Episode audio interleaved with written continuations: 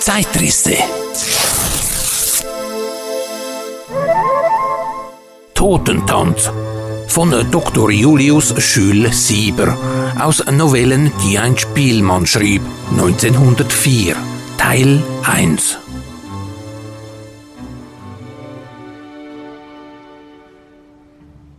In Monaco, am letzten Tage des Jahres. Hier in diesem Paradiese des Teufels, hier über seinem Tempel, dessen Stufen besprengt sind mit dem Blute von Hekatomben, leuchtet die Sonne. Der Himmel ist tiefblau, die See funkelt wie Edelgestein. Ein leiser Windhauch säuselt in den Eukalyptusbäumen. Die Luft ist mit den balsamischen Düften beladen, wie sie den tiefen Kelchen exotischer Blumen entströmen. Der Abend sinkt herein. Der Spielsaal ist still, unheimlich still, wie eine orientalische Opiumhöhle. Kaum hört man das Klingen des Golds, das Schwingen der Kugel, den automatischen Ruf des Croupier. Durch die verhängten Eingänge des Konzertsaales dringen die Klänge der Danse Macabre von Saint-Saëns. Diese tollen, eigensinnigen Quinten, diese wilde, fast widerwärtige Leidenschaft, diese in satanischer Klage dahinsterbenden Töne, dieses Geklapper durcheinandergeschüttelter Gebeine. Spotten diese Verdammten, die daherziehen, ihre dürren Knochenarme ringend ihrer selbst? Spotten sie vielleicht sogar des großen, hageren, klappenden Gespenstes, das ihnen allen voranschreitet, manchmal seine blöden weißen Augen auf sie heftend? Das sind nicht die treuherzigen Gespenster deutscher Burgruinen, die anklagend mit ihren Ketten rasseln. Du hast mich verraten, du Falsche, du hast mein Leben vergiftet. Es sind raffinierte, der beißenden Ironie und des bitteren Sarkasmus fähige Gespenster, denen selbst das bange, dunkle Geheimnis der Ewigkeit, in das sie untergetaucht sind, keinen Schauder einzuhauchen vermag. Nicht lustig sind sie, nicht traurig, nicht ernst, nicht froh. Sie denken gar nicht mehr daran, jemand anzuklagen. Nur wenn sie an ihm vorbeistreifen, dann schauen sie ihn still an mit ihren toten Augen. Vielleicht öffnen sie manchmal auch die fahlen Lippen zu einem kleinen, kleinen Worte. Es verwundet nicht, schmerzt nicht, aber es kriecht bis ans Herz. Bleibt da haften, wenn es nur schmerzen, brennen, beißen wollte. Aber es schleicht leise, heimtückisch wie ein Wurm, dünner wie ein Haar. Dort der ältere Herr, der abseits von den schwatzenden, kauernden und flirtenden Fremden an diesem Tische ganz allein sitzt, hat auch zwei Gespenster vorüberziehen sehen. Mit knöchernem Finger winken sie, verschwanden in der leeren blauen Nacht. Ich habe da doch korrekt gehandelt, vollkommen korrekt sagte er, seinen Kopf auf beide Arme stützend und vor sich hin starrend. Das, was er da spricht, soll übrigens nicht einmal eine Verteidigung sein. Die braucht Herr Geheimrat Mühling nicht. Er will es bloß konstatieren, dass es so ist. Vollkommen korrekt. Diese tolle Musik. Er ärgert sich über sie. In Monaco soll man keinen Totentanz spielen, wozu den Teufel an die Wand malen. Diese ärgerlichen, ironischen Töne, dieses wahnsinnige Geklapper. Nein, er braucht diese Gespenster nicht zu fürchten, braucht ihre vorwurfsvollen Blicke nicht zu scheuen. Korrekt waren die Mühlings immer gewesen. Das Wort korrekt war sogar ein solches, das in ihrer Familie mit Vorliebe gebraucht wurde und sich von Generation zu Generation vererbte, wie ein kostbares Prunkstück. Nie war es in dieser Familie vorgekommen, dass einer sich das Leben nahm, wahnsinnig wurde oder im Duell fiel. Keiner hatte getrunken, keiner hatte gespielt, keiner war Künstler geworden, keiner hatte aus Liebe geheiratet. Übrigens, er wollte den Gedankengang festhalten, wollte ganz ordnungsgemäß und systematisch einmal alles rekapitulieren. Er wollte sich dabei nicht schonen, gleichsam seziert sollte die Vergangenheit werden und alles, was auf diese Gespenster Bezug hatte, die jetzt aus alten Gräbern aufstanden. Es lag für ihn eine gewisse Wollust in diesem Gedanken. Er ließ die Erinnerungen auftauchen, über seine Seele fluten. Ein Geräusch schreckte ihn auf. Es war der Kellner, der Mandarinen, Trauben und kleine Konfektschüsseln herumreichte. Mit diesem Maskenfest vor zwei Jahren ging es an. Sein Sohn Ferdinand war schuld, niemand anderer. Der hatte damals das Gymnasium absolviert sehr gut, das erwartete man bei Mühlings nicht anders und hatte nun selbstverständlich seine Reise machen wollen. Er hatte ihm die Schweiz und Italien angeboten, aber Ferdinand hatte das nicht gewollt. Es musste Wien sein, über Dresden, den Böhmerwald und Passau. In Wien hatte er einen Jugendfreund, dem er schwärmerisch zugetan war und der hatte ihn eingeladen. Das war es eben.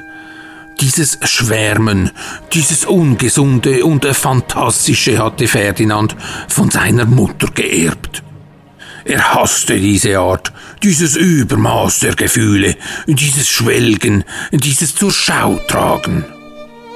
Wenn er sich nur an diese Briefe erinnerte, die ihm Ferdinand von der Reise geschrieben hatte.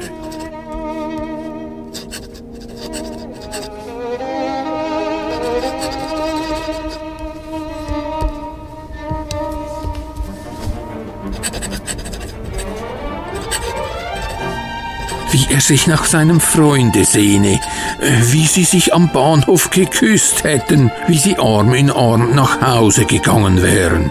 Seine Frau verteidigte ihn natürlich damals, wie sonst immer. Sie fand ja alles an ihm schön, den sie ihren Prinzen, ihren goldigen Jungen nannte. Lass ihn doch, er ist 19 Jahre alt, lass ihn doch schwärmen.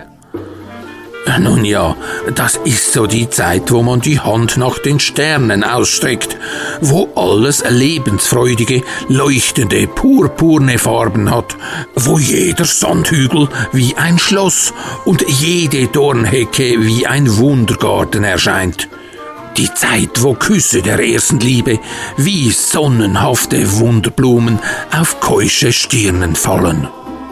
Der Geheimrat erinnerte sich noch genau, dass diese überschwänglichen Worte im Briefe vorkamen. Aber Cornelia, was sind dies für Phrasen? hatte er ärgerlich zu seiner Frau gesagt. Da, lies den Brief, der heute wieder kam. Diesen Brief besaß er noch. Im Portfolio hatte er ihn. Zuerst kamen Schwärmereien über seinen Freund. Das finde ich nun überhaupt jetzt für sein Alter unpassend, sagte der Geheimrat.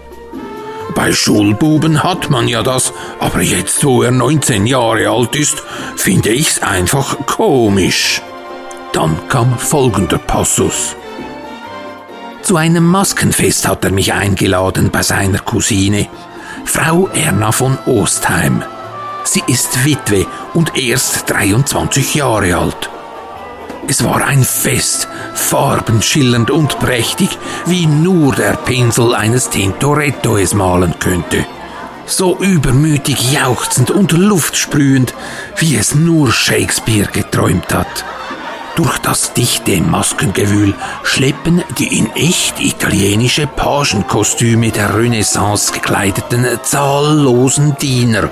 Die Konsul Ostheims sind immens reich. Drei Landgüter haben sie, während sie die mit weichen Teppichen dicht belegten Marmortreppen auf und abgleiten, hoch erhobenen Arms die schweren silbernen Aufsätze, an deren Zisellierung Benvenuto Cellinis Meisterhand selber gearbeitet hat.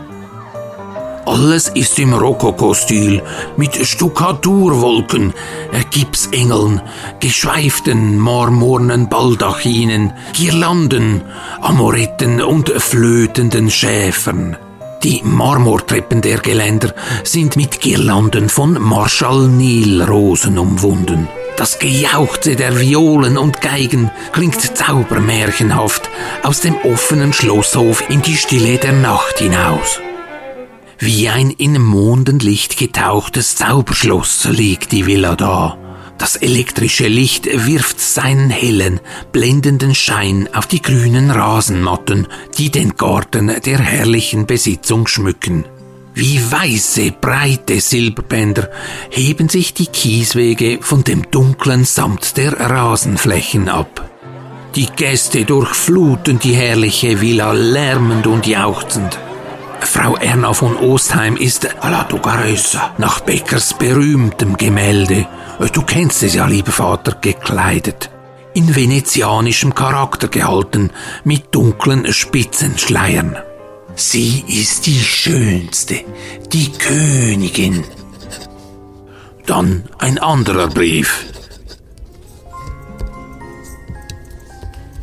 Heute fuhr ich mit ihr in die indische Villa, von der ich schon Wunderdinge gehört hatte. Mein Freund Egon war nicht dabei. Ich war ganz allein mit ihr im Wagen. Wirklich sehr naiv erzählt, dachte der Geheimrat damals beim Lesen. Wir fuhren nach Baden auf dem Wege zum Helenental. Rechts und links grüne, mannshohe Taxushecken, Gärten mit hübschen kleinen Villen, uniformierte, anspruchsvolle Ländlichkeit. Das kleine schottische Bergpferd raste mit unserem Gefährte am Sauerbrunnen an der Villa Gutmann vorbei. Die Rauensteinruinen flogen vorüber, Weilburg grüßte aus der Ferne. Dann ging's in der Richtung nach Meierling, einen vom breiten Vordamm abweichenden, fast steil hinkriechenden Pfad hinauf, bis plötzlich ganz unerwartet eine sehr hohe, ganz glatte Sandsteinmauer, die plötzlich aus zwei Felsen hervorsprang, den Weg abschnitt. Sie warf dem Grum den Zügel zu. Das Gefährt verschwand sausend den steilen Pfad hinab. Ich war mit ihr allein in einer fast märchenhaften Einöde. Man sah unten die Weilburg, darüber die Böslauer Rebenhügel und weiter aus seinem Nebeldunst grüßte der Stephansdom, das Wahrzeichen der schönen Kaiserstadt. Einen Augenblick Geduld, lieber Ferdinand, sagte sie, und vorsichtig tastend und tappend glitt ihre Hand einen mir unsichtbaren, anscheinend metallischen Gegenstand haltend über die feinen weißen Sandsteinquadern. Das metallische Etwas muss endlich seine Bestimmung gefunden haben. Ein feines, klirrendes Geräusch, wie von unzähligen kleinen Rädern, die Sandsteinflächen verschieben sich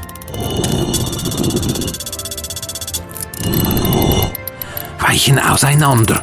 Langsam erweitern sich die Risse und auftut sich Sesams Zauberschluss. Lockt Ariman, der böse Zauberer, Parubana in den Zaubergarten. Schöner Page, deinen Arm. Und sie führt mich in den Garten. Die Mauer hat sich schwirrend, surrend hinter uns geschlossen. Wie gefällt dir mein Stück Paradies? fragte sie mich. Gefallen? Es bezauberte mich. Diese weite, schimmernde Rasenfläche, aus der die herrlichsten Fächer und Königspalmen ihre schlanken Stämme schießen ließen, diese exotische Tropenpracht, diese zwischen Musosseen, deren herrliche, glühend rote Blüten sich weit über die hohen Kübel senkten, sich entfaltenden, prächtigen Granatbäume und Oleander mit ihren gierigen roten Blütenlippen. An der hohen Mauer rankten die herrlichsten Kakteen und träumerisch senkten die weißen Daturen ihre Glockenblüten auf das dunkel glänzende Laub. Dann kamen wir an einen kleinen See. Rosenrote Flamingos flatterten aufgeschreckt, ängstlich hüpfend. Goldgeschwänzte Paradiesvögel, prächtig grüne und blaue Papageien schwangen sich kreischend in die gefiederten Palmenkronen. Page, jetzt nicht schwindlig werden, sondern mir folgen.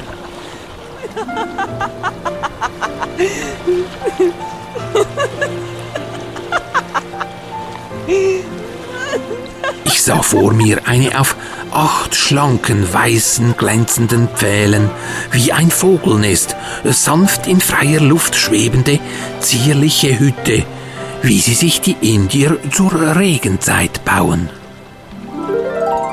Es führte eine kleine, schwankende Leiter hinauf. Ein Mittelding zwischen Strickleiter und Treppe.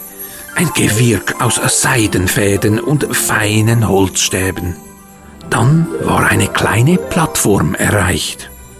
Sie schlug einen schweren, blassblauen, goldgestickten Samtvorhang zurück, und ein betäubender, verwirrender Geruch von Rosen und Lavendelöl duftete mir entgegen. Durch das geschliffene, rote, ampelartige Glasdach drang das Sonnenlicht in mattem, rosigem Schein, mit seinem Schimmer den kleinen Raum ganz erfüllend. Die nischenbildenden, achteckigen Wände des Gemachs waren mit weichen, goldig schimmernden Stoffen bespannt und die leise schwankende Fläche des Fußbodens von einem türkisblauen Teppich bedeckt. Schwellende Divane luden zum Ruhen ein.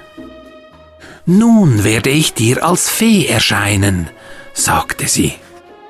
Sie verschwand hinter einem Vorhang. Dann trat sie wieder hervor.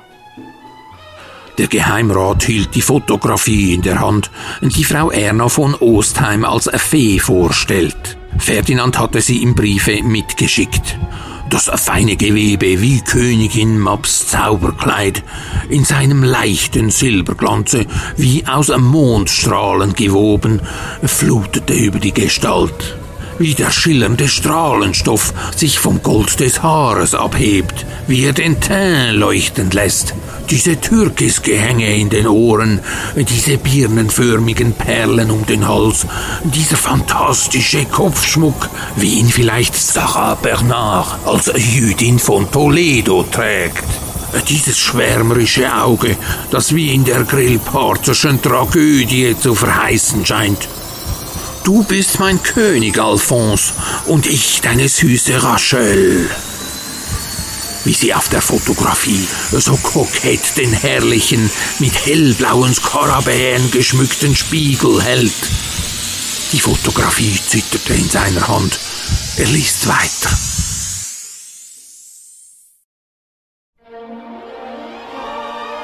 Jetzt klangen sehnend, klagend, hinsterbend süße Töne ins Gemach herein erst seufzend wie Nachtigallen, dann jubilierend wie Lerchengesang, um unmerklich in einen Wiener Walzer überzugehen. Champagner! Durch die Vorhänge schob sich ein vergoldetes Tischchen, dessen Platte ein einziger Riesenbergkristall war. Eine Flasche Champagner, Sandwiches und Früchte tragend.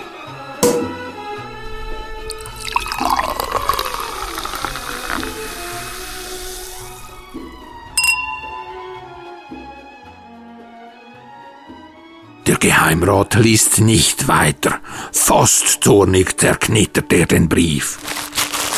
Ferdinand war dann von seiner Reise wieder nach Hause gekommen. Er hatte von Frau Erna viel vorgeschwärmt. Oftmals hatte auch er, der Geheimrat, das Gespräch auf sie gelenkt. Ob sie noch mal heirate, hatte der Geheimrat wissen wollen. Vielleicht, hatte Ferdinand gesagt und war errötet. Sie hat zu mir beim Abschied gesagt, dass es sie nach Berlin ziehe, damit sie öfter mit mir zusammen sein könne, fügte er leise bei, und seine dunklen Augen, die jetzt den Blick des Vaters warm aushielten, blickten erwartungsvoll auf ihn.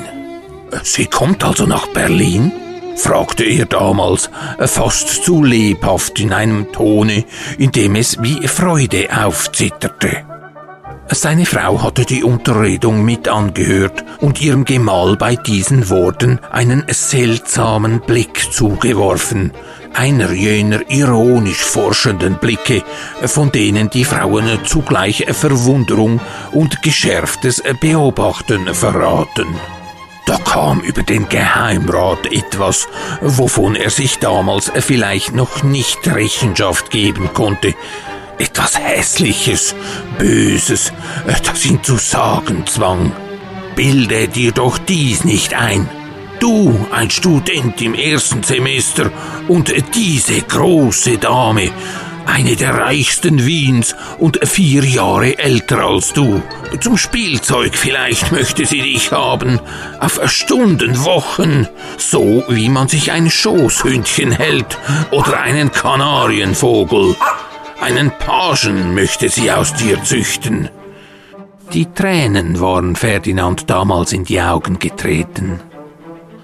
Er hatte etwas Weiches, Sensibles, Frauenhaftes. Damit stimmte auch seine Schwärmerei für Musik, Poesie und auch das, dass er für reifere Frauen schwärmte und jetzt schon ans Heiraten dachte. Wo hatte es der Geheimrat denn gelesen, dass all dies, besonders aber der allzu frühe Drang, sich zu verheiraten, auf eine sehr feminine Veranlagung bei einem jungen Manne hindeute? Als Junge war Ferdinand schon so schmächtig und zart gewesen, so dünnes, vornehmes Blut, so zögernde Lebenskraft war in ihm. Das hatte er nicht von ihm, das war sein Erbteil von der Mutter, und die pflegte und hätschelte es noch an ihrem Sohne. Die konnte über Ibsensche Helden und Heldinnen mit all ihren absonderlichen Verschrobenheiten in Tränen ausbrechen, und wenn sie in modernen Romanen von arme Leuten, Spittelkandidaten, Bettelsuppen, Lumpen und Hintertreppenelend gelesen hatte, stundenlang über die Abscheulichkeit der sozialen Einrichtungen deklamieren. Einmal, als sie ganz im Banne eines Romans stand, wo von der sattsam bekannten Femme Incomprise die Rede war, hatte sie zwei Tage lang fast kein Wort mit ihm geredet. Er, der Geheimrat, war ja auch jung gewesen und hatte manchmal über die Stränge gehauen. Dabei war er aber doch immer korrekt geblieben. Mit Sektheben und Ballettratten hatte er nichts zu tun gehabt und schließlich hatte er eine sehr vernünftige Heirat geschlossen, eine von den sechs Töchtern seines Chefs. Das machte ihn auch rasch avancieren. Einen einzigen Sohn hatte sie ihm geschenkt, Ferdinand. Seit seiner Geburt kränkelte sie, still und blass, mit leidenden Zügen, die ihn an Böcklins Bild von der Frau Sorge erinnerten, ging sie im Hause umher. Und wenn sie mit ihm sprach, zuckten ihre Lippen eigentümlich. Diese Lippen, von der Farbe verblasster Hortensien und wie die Sehne eines Bogens bebend, verrieten so viel unterdrückte Leidenschaft und starke Selbstbeherrschung. Ihr Ferdinand, den sie ihren schönen jungen Heidengott, ihren Prinzen nannte, war der Gegenstand ihrer zärtlichen, leidenschaftlichen, eifersüchtigen Liebe, die in ihm wie in einem Brennpunkt zusammenfloss. Er war ihr Kultus, ihr Idol, Sie lebte nur in ihm, ging in ihm auf. Es gab keinen Wunsch, den sie ihm nicht erfüllte. Hätte er Perlen aus Indien, gezähmte Löwen aus der Berberei, Edelsteine aus Ceylon verlangt, sie hätte sie ihm verschafft. Jedes Steinchen räumte sie ihm aus dem Wege. Keines der Leiden, welches dem anderen Sterblichen zustieß, sollte ihren Sohn treffen. Wenn sie ihn ansah mit ihren stillen, ernsten Augen, in denen es feucht aufstieg, wie ein Meer von Liebe, wenn sie mit ihm sprach, neben ihm auf der Straße ging, jubelte es in ihr auf. Wie glücklich bin ich, einen solchen Sohn zu haben. Ihr ganzes Wesen, alles, was in ihr an Wünschen, Begehrungen, Leidenschaften war, floss in dieser Liebe zusammen und ging in ihr auf, wie die Welle im Ozean, wie die Flamme, die sich in der Luft verzehrt, wie die Farbe, die in der Sonnenglut verblasst in seinem sensationellen Buche, wo er den unerbittlichen Scharfrichter aller Ideale und Illusionen macht, die vielleicht jemals in irgendeiner Menschenbrust gewohnt haben, wagt Weininger auch die lästerliche Behauptung, dass es selbst in der Mutterliebe etwas wie Sinnlichkeit stecke. Vielleicht traf dies bei Frau Cornelia zu. Aber diese Liebe war ein frommes Laster, eine geheiligte Sünde. Warum quälst du Ferdinand so? Warum sagst du ihm, dass diese Ostheim ein Spielzeug aus ihm machen will? war sie zitternd vor ihn hingetreten. Meinst du, ich duldete dies von dieser abscheulichen Zirze? Meinst du, ich ließe sie das Haus betreten, wenn sie jetzt nach Berlin kommt? Etwas Feindseliges, eine tief verborgene Diplomatie war in diesem Blick gelegen, der ihn mit einem gewissen verlegenen Unbehagen erfüllt hatte. Ganz merkwürdig war, wie sie dann weiterfuhr. Im Grunde, glaube ich, hast du gar nichts gegen diese Ostheim. Sie sagte nie anders als diese Ostheim. Du wenigstens. Sie hat dir ja neulich im Brief an Ferdinand Grüße als unbekannt übermitteln lassen. Jedenfalls wirst du sie erwidert haben. Aber ich wiederhole es, dass ich das Haus verlasse, wenn diese Ostheim es betritt. Es folgten dann noch Auslassungen über diese Frau, die ihr den Sohn und den Gemahl rauben wollte. Ein Börsenjobber ist ihr Mann gewesen, an Rheumatismus und Ataxie leidend, ein verschlemmter Genussmensch. Der Adelstitel stammte von irgendeiner fast sagenhaft gewordenen Republik. Er sei schnell gestorben, um einen Skandalprozess wegen seiner erschobberten Millionen zu entgehen. Mit Mühe sei die Sache niedergeschlagen worden. Ein Major, der des ostheimischen Unternehmens halber den Militärdienst quittiert habe, sei von ihm mit seinen Versprechungen getäuscht worden und habe sich in Triest erschossen. Eine schamlose Bullerin ist sie, die den Rest der Schminke im Topf zusammenkratzt. Eine unverschämte, zudringliche Person. In Wien hat sie schon einmal einen ganz jungen Menschen, einen Gymnasiasten noch, zum Liebhaber gehabt. Aber mein Prinz ist klug und lieb genug. Mir zuliebe schreibt er ihr nicht mehr. Jetzt gehört er noch mir, mir ganz allein. Wieder das Überschwängliche, übertrieben Zärtliche, das er hasste. Er fand, dass sie Kultus mit ihm trieb. Es berührte ihn mit einem eigentümlichen, fast physischen Unbehagen, wenn er sah, wie sie ihn umarmte, küsste.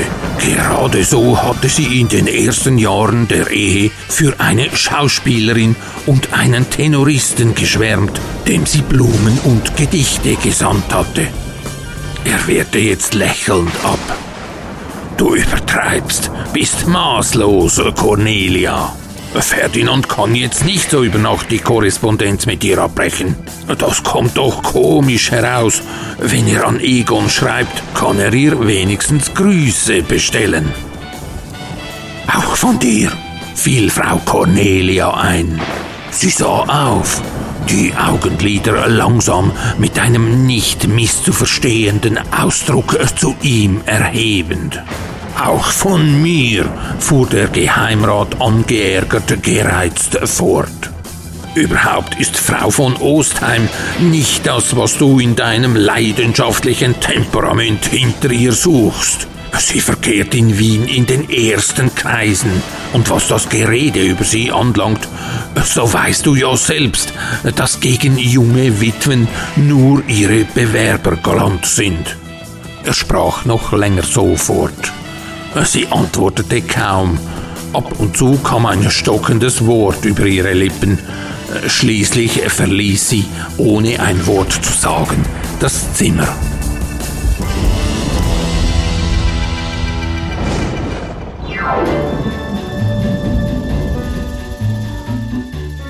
Frau Erna von Ostheim kam dann nach Berlin und mietete sich in der Villa neben den Geheimrat Mühlings ein. Auch ihr Cousin Egon war bei ihr. Er gedachte, zwei Semester in Berlin zu studieren. Man sprach von ihr in Berlin, im Pariser Platzcasino, beim Mailcoach-Rennen, bei den Bristol Hotel Diners. Ferdinand war glücklich, mehr wie glücklich. Er war täglich mit Egon zusammen, sah täglich Frau Erna. Die beiden parkähnlichen Gärten der beiden Villen stießen ja aneinander. Eines Tages war der Geheimrat gerade dazugekommen, wie Ferdinand oben im Park bei der Fliederlaube stand, im warmen, stillen, toten Park. Er redete zu Egon hinüber. Eine Tennispartie für den nächsten Tag wurde besprochen. Er sah dann auch sie aus dem Hause kommen und in den Park eilen. Von seinem Versteck aus beobachtete er sie, äh, wie sie Ferdinand die Hand über den Zaun hinüberreichte, seine Hand drückte, lange in der ihrigen hielt. Etwas Strahlendes, Üppiges hatte sie in der Erscheinung, diese volle und doch anmutige Büste, dieses Haupt mit der seltenen Fülle tiefblonden Haars, das jetzt von der Hitze schwer geworden, wuchtig, langsam flutend auf ihren Nacken niederfiel. Diese edle, chynonische Linie in der feinen Biegung des Halses, dieser zarte, wie Atlas schimmernde Teint, diese seltene Anmut der kleinen Prinzessinhand, diese gewisse, undefinierbare große Manier, der rätselhafte, süße Mund, der Prunk der träumeschweren Augenlider. Und dann diese Locken vorne, dicht und helmartig wie an einer Antoniusblüte. Es war eine Schönheit, die an eine Sommernacht mahnte, eine schwüle Sommernacht, in der vielleicht ein Gewitter schlief. Etwas Dämonisches hatte sie, eine Mischung von Messalina und Gretchen. Man konnte an Kleopatra, die Nilhexe denken, an die uralten chaldäischen Zauberinnen, an die großen magisch lockenden Sünderinnen des Altertums, die unter die Sternbilder versetzt wurden. Sie war ganz in Weiß gekleidet, eine whistlerische Impression, dazu fantastische matt-lila Streifen à la Lavalière. Der Geheimrat beobachtete sie, hinter einer Triade versteckt. Allzu silbern lachte sie. Mit ihrer süßesten Stimme flütete sie Ferdinand an. Ihre zündendsten Blicke warf sie ihm zu. Wenn dieser seinen Blick auf ihr ruhen ließ, flog eine Art von träumerischem Schauer über sie hin.